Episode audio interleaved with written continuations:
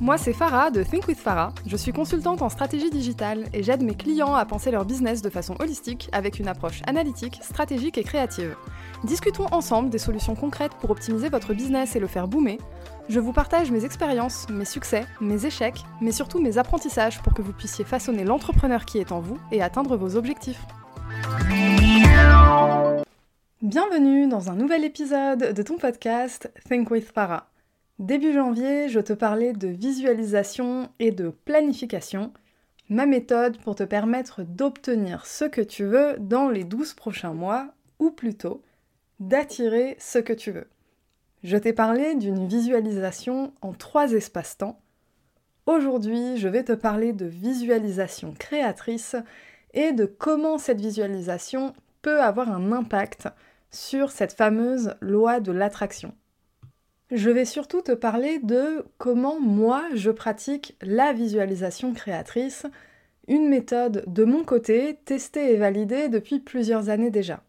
Mais avant ça, il y a certaines choses à valider pour que la loi de l'attraction commence à se mettre au service de ta visualisation créatrice.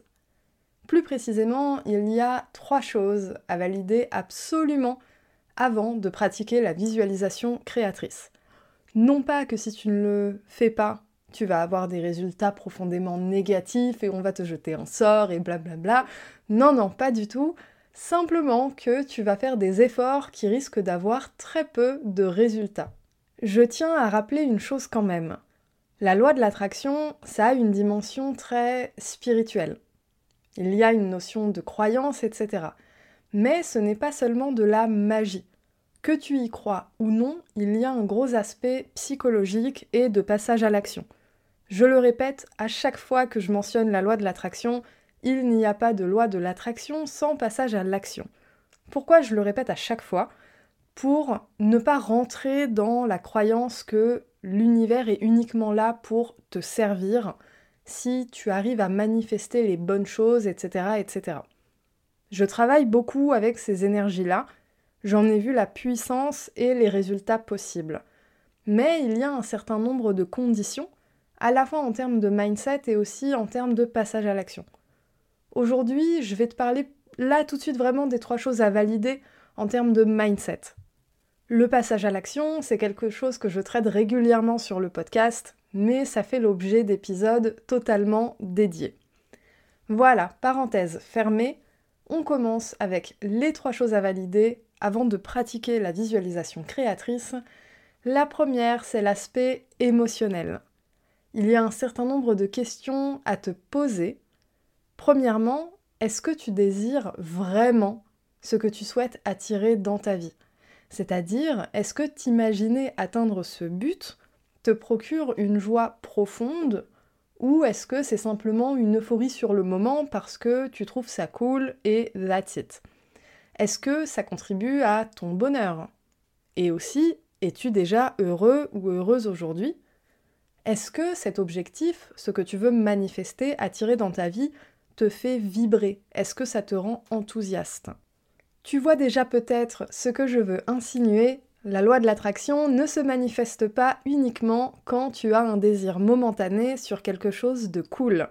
Il faut que ce soit quelque chose qui te fasse vibrer profondément on est sur quelque chose qui fait partie de ton être. Même si on peut parler de choses matérielles, on est quand même dans la notion de quelque chose qui te fait vibrer et que tu désires vraiment, profondément, qui te rend enthousiaste. Donc ça, c'est la première chose. Si tu te rends compte que ça ne répond pas à toutes ces conditions, tu peux d'ores et déjà euh, laisser tomber. La loi de l'attraction pour ça, on va pas euh, solliciter toutes ces énergies euh, de l'univers céleste, divine, tu appelles ça comme tu veux, pour peut-être une paire de chaussures sur laquelle tu as craqué. Deuxième chose à valider, c'est la confiance. Est-ce que tu te sens capable d'atteindre cet objectif? J'ai fait une parenthèse au début en parlant de la notion de passage à l'action. Là, on est en plein dedans. Est-ce que tu as confiance en ta capacité à réaliser cet objectif? Parce que oui, il y a la notion d'attirer le succès. Mais l'objectif ne va pas se réaliser tout seul. tu vas attirer les conditions qui te permettent d'atteindre cet objectif. Mais tu ne vas pas attirer l'objectif tel quel. Du coup, la première question, c'est en suis-je capable? Mais pas en suis-je capable dans le sens objectivement, c'est vraiment est-ce que je me sens capable de le faire? C'est un exercice assez difficile parce qu'on a besoin de faire appel à sa confiance en soi, loin des pensées limitantes. Donc, tu as besoin de travailler sur tes pensées limitantes avant de travailler avec la loi de l'attraction et la visualisation créatrice. Sinon, tu ne vas visualiser que des choses extrêmement limitées et pas du tout à la hauteur de ton potentiel. Ce n'est en soi évidemment pas négatif et il faut bien commencer quelque part. Mais ça, c'est vraiment pour te permettre de prendre conscience d'à quel point tu as un potentiel illimité et que ton mindset et tes pensées limitantes ou non ont un impact direct sur ta manière de passer à l'action. Deuxième question, toujours dans le registre de la confiance, est-ce que cet objectif est atteignable? Ça aussi, c'est difficile pour les mêmes raisons. Attention, cela dit, il faut voir plus loin que les ressources dont tu disposes aujourd'hui.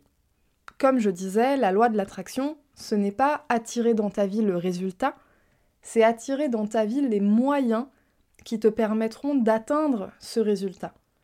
Donc la question, c'est pas tellement est-ce que l'objectif est atteignable avec ce que j'ai entre les mains maintenant, c'est est-ce qu'il est atteignable si j'arrive à générer des ressources que je n'ai pas encore?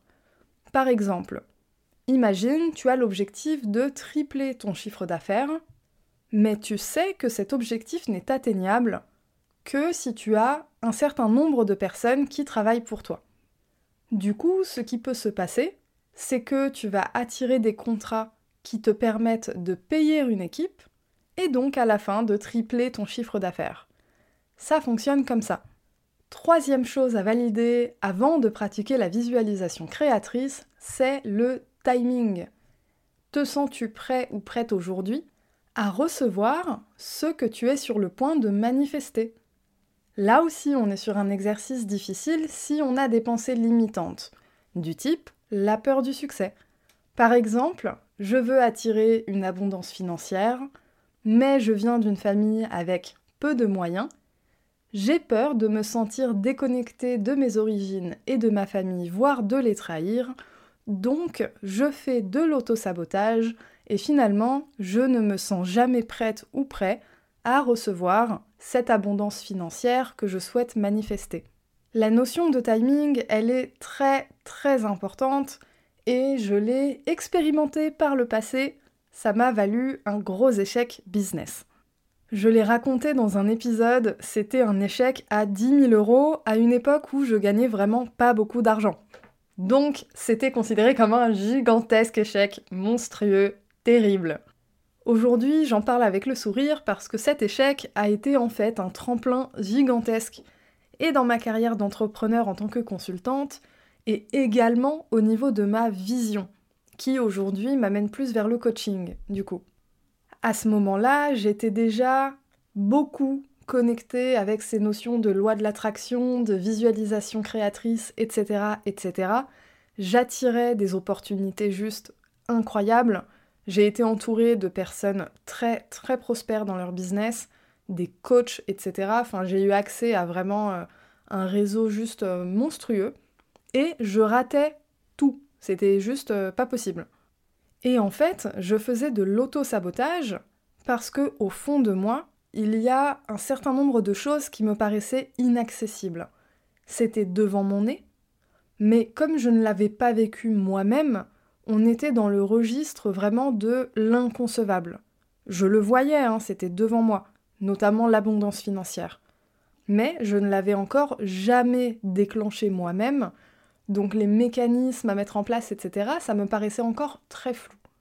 Pourtant, j'étais accompagnée pour faire la même chose que ces personnes-là, mais il y avait toujours la même chose qui bloquait. En fait, je n'étais pas prête, le timing n'était pas bon, et j'avais un certain nombre de pensées limitantes à pulvériser, littéralement, avant d'avancer dans mon business. Et suite à cet échec d'ailleurs, j'ai pris la décision de me faire accompagner non pas pour mon business, mais pour moi, Farah. Et c'est là que j'ai commencé à avoir un vrai tremplin dans mon business. Et en fait, c'est à ce moment-là que j'ai compris que tu pouvais avoir les meilleurs coachs business du monde, mais vraiment les meilleurs. Si toi, tu traînes un certain bagage de pensées limitantes, de peur, etc., ben finalement, tu auras du mal à appliquer les conseils, aussi bons soient-ils. C'est d'ailleurs ce qui m'a poussé à me lancer dans la création de mon programme Think With Yourself, qui est toujours en cours de création. Néanmoins, tu peux suivre l'évolution et être tenu au courant du lancement en t'inscrivant dans la liste d'attente dans la description de l'épisode. Voilà, parenthèse fermée pour le programme. Rentrons maintenant dans le concret. Trois techniques pour pratiquer la visualisation créatrice. C'est trois méthodes que j'applique personnellement, mais je vais terminer par la plus puissante pour moi. La première, c'est le tableau de rêve, le vision board. Là, on est sur quelque chose de très visuel. C'est une méthode qui va être particulièrement utile pour les personnes qui ont une mémoire visuelle, etc. Et surtout, on va faire travailler ton subconscient au quotidien. Un tableau de rêve, qu'est-ce que c'est?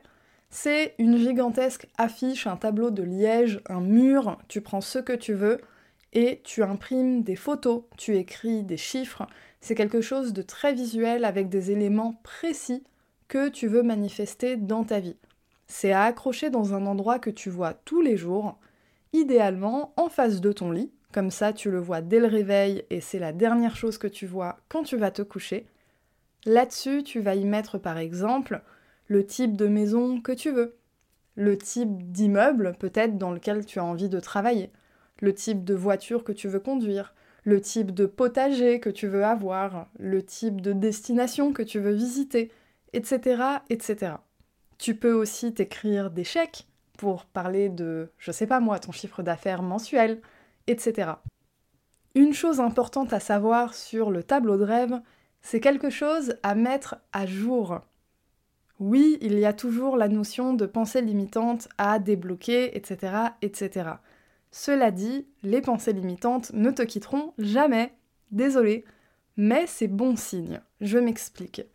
D'où tu pars aujourd'hui, tu as un certain nombre de points bloquants. Ok.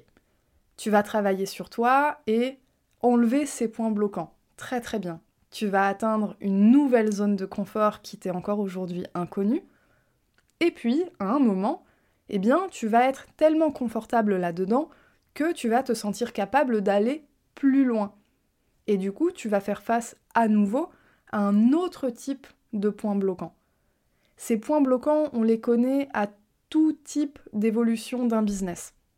À l'état où tu es aujourd'hui, tu arrives à concevoir une certaine version du succès quand tu auras atteint cette première version du succès, tu arriveras à concevoir une autre version du succès, etc., etc. Et je dis bien une autre, pas dans le sens plus grande, avoir toujours plus, etc. Ça peut être une autre dans le sens faire différemment.